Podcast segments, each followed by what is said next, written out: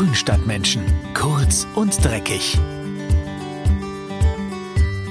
Guten Tag, liebe Grünstadtmenschen und willkommen zur Mai-Folge von Kurz und Dreckig, dem Garten-Podcast Kurzformat von Mein schöner Garten. Mit Karina, das bin ich.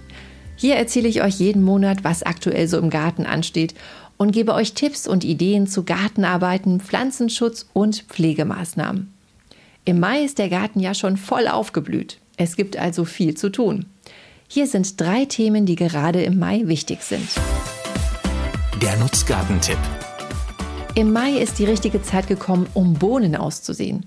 Buschbohnen, Stangenbohnen und Prunkbohnen haben gemeint, dass sie einen warmen Boden brauchen, um zu keimen.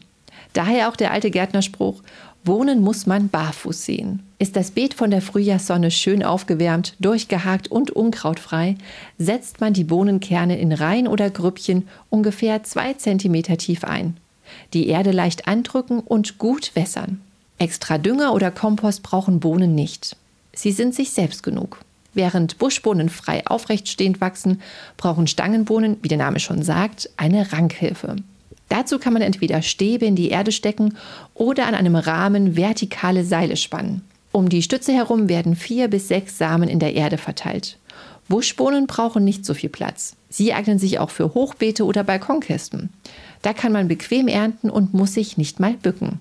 Wer die Samen etwas zeitversetzt aussieht, kann die Ernte über den Sommer ein ganzes Stück in die Länge ziehen. Der Naturschutztipp. Habt ihr auch eine Grünfläche im Garten und seid euch nicht sicher, wie ihr die gestalten wollt?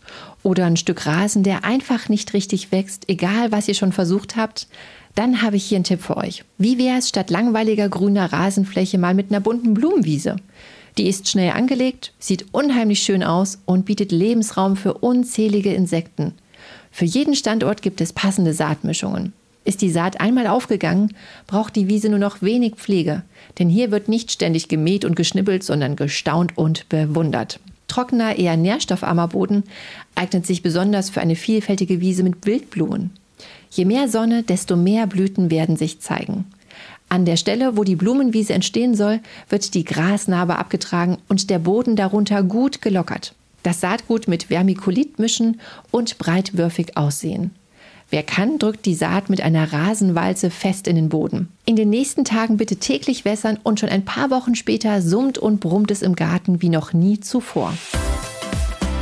Der Pflanzenschutztipp. Wer Rosen hat, hat Sternrostau. An dieser Krankheit kommt kaum ein Rosengärtner vorbei. Resistente Sorten sind rar. Früher oder später erkrankt fast jede Rose einmal an diesem lästigen Pilz. Der überwintert nämlich im alten Laub, das rund um die Pflanzen im Herbst liegen geblieben ist. Von dort breitet er sich im Frühjahr über die Rosen aus.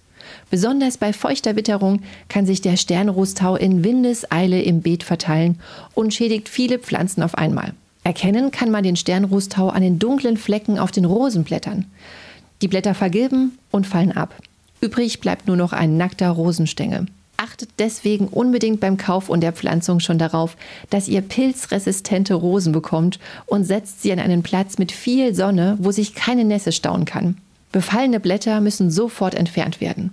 Eine ausgewogene Düngung mit reichlich Kali und Schachtelhalm oder Beinwellbrühe stärkt die Rosen und wirken vorbeugend gegen einen Befall.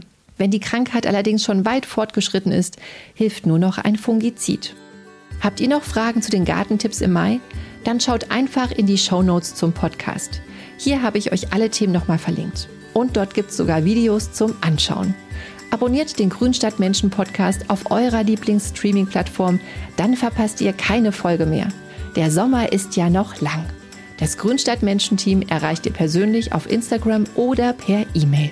Ciao und Salü, eure Karina.